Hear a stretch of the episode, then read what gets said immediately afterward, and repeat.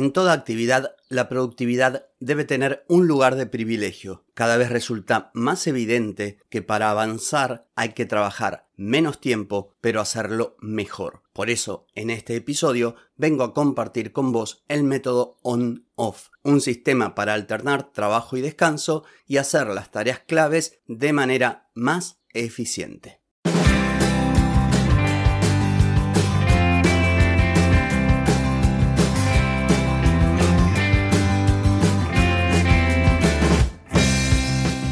Bienvenida y bienvenido a Marketing para Gente como Uno.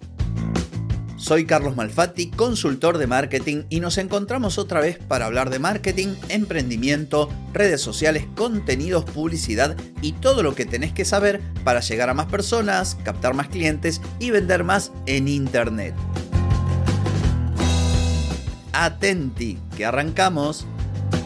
Hoy es jueves 5 de enero de 2023, estamos en el episodio 1148 y vengo a hablarte del método on-off, una forma de alternar trabajo con descanso. Pero antes voy a preguntarte, ¿querés mejorar tus ventas, tus contenidos, las redes sociales o tu publicidad? Deja de perder tiempo, dinero y energía en acciones que no te dan resultado y comienza a vender con estrategias, metodologías, contenidos y publicidad escribime ahora mismo a clientes carlosmalfati.com y reserva tu consultoría. Muy bien, hoy vengo a hablarte de productividad y a decirte que es algo que se aprende y mejora con el tiempo. Primero incorporas los conceptos y vas cambiando tu mentalidad. Luego vas probando sistemas, metodologías, herramientas, etc. Y por último, adaptas lo que mejor te funciona a tu contexto. Sin embargo, aún con lo anterior es imposible ser 100% productivo o productiva toda la jornada laboral, porque nos distraemos, nos aburrimos, perdemos el enfoque, sufrimos interrupciones, saltamos de una tarea a otra tarea y nos agotamos, dado que cuesta mantener el enfoque y la concentración durante mucho tiempo.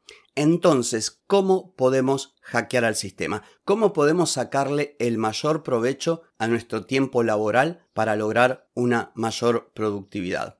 En principio, cosas que ya te mencioné, lo de rigor, orden, planificación, comenzar el día con tareas concretas orientadas a objetivos que produzcan resultados, hacer una tarea por vez, bloquear tiempo para agrupar tareas similares, evitar las distracciones, evitar las urgencias. Sumado a todo esto, vengo a proponerte esta idea de bloques on y off. Se trata de dividir tu tiempo laboral en dos bloques. El bloque on, que viene de encendido, aquí es donde te vas a concentrar, enfocarte en las tareas, ponerte en acción, salirte del mundo, meterte en tu burbuja y trabajar sin que nada ni nadie te moleste, te distraiga o te saque de tu flow. Este es el desafío, trabajar con la cabeza puesta en lo que estás haciendo. Y luego el bloque off o bloque de apagado, de desenchufe. Aquí es donde te vas a desenchufar. Terminada esa tarea, sea de forma total o parcial, vas a tomarte un descanso. De paso, puedes aprovechar para mover el cuerpo, caminar, estirarte, principalmente si trabajas como yo, frente a una computadora. También en este periodo de tiempo puedes distraerte con el celular, navegar por internet, mirar redes, contestar un WhatsApp, todo lo que mucha gente hace mientras trabaja, bueno, lo haces en el momento en que toca descanso. Una vez finalizado este descanso y desenchufe, volvés a la tarea o comenzás otra tarea de la lista de tareas importantes del día, que dicho sea de paso, tienen que ser las menos posibles, pero las más importantes, las que te acercan a esos resultados que vos te has planteado. Entonces, algunas consideraciones de esta idea de el método on y off. Primero el tiempo. Trata de elegir un tiempo que se ajuste mejor a tu desempeño. Hay quienes eligen algo como por ejemplo la técnica Pomodoro, de la que hablé en el episodio 219 allá por septiembre justamente de 2019. Podría ser algo como 45 minutos de trabajo y 15 de descanso, 50 de trabajo por 10, también puede ser 105 minutos de trabajo por 15 o podés trabajar dos horas y descansar una o descansar tres, esto lo verás vos. Puede ser el esquema que vos elijas de acuerdo a tu contexto, lo importante es que te funcione. En segundo lugar, agrupar tareas, las que tienen mayor automatización, las que tenés que pensar, las más creativas, las reactivas,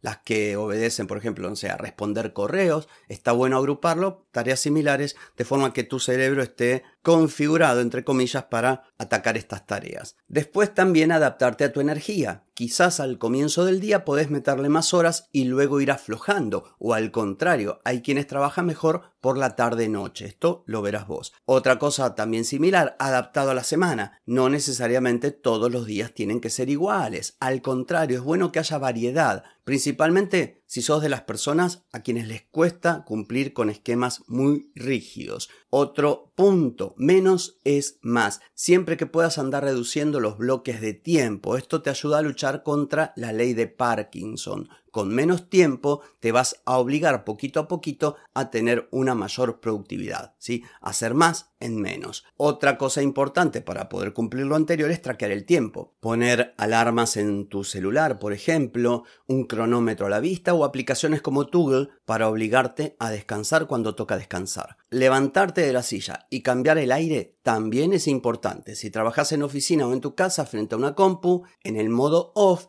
levántate de la silla, camina dentro de tu casa o sale a la calle, anda al baño, hace un mate, un café, da la vuelta a manzana. No te quedes sentado en el lugar en el que estabas, ni leyendo noticias, ni navegando por internet. Lo que vayas a hacer, hacelo, cambia de aire. Esto te va a ayudar también a oxigenar, a, distraerte un poco, a cargar pilas y volver con todo luego. Y por último, comenzá de manera gradual. Todos los cambios ofrecen resistencia y cuando uno se da permiso, entre comillas, para descansar, salta una vocecita que nos dice tendrías que estar trabajando, bla, bla, bla. Por eso muchos nos quemamos. Entonces anda de a poco.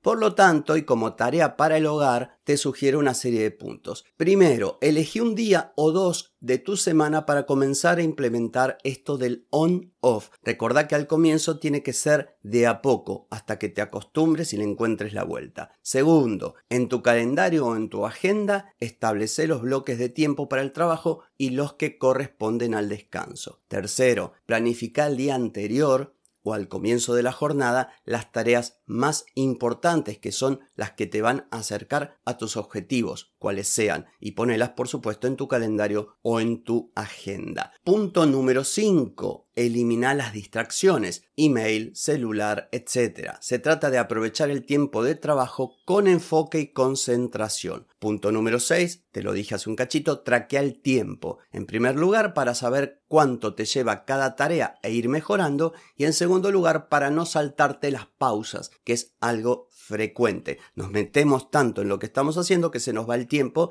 y nos saltamos la pausa. Y la pausa tiene mucho que ver con la eficiencia de este sistema. Punto número 7 y final, ponete a trabajar en modo on y cuando toca descanso en modo off, descansa porque te lo ganaste. Si haces esto vas a ver que con el tiempo avanzarás mejor tus proyectos, incluso trabajando menos horas que antes. En fin, esto ha sido todo por hoy, pero no por mañana. Mañana te espero con otro episodio de valor para que aprendas, apliques y mejores tu negocio, tu marketing, productividad y demás. Chau, chau.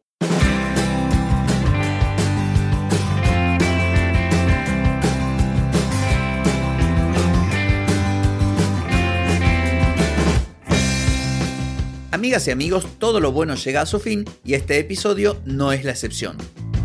Si te gustó, déjame 5 estrellitas en Spotify. ¿Querés vender más? Reserva hoy mismo tu consultoría por videollamada. Deja de perder tiempo y dinero y comenzá a vender con estrategias, metodologías, contenidos y publicidad. Escribime ahora mismo a clientes y reserva tu lugar.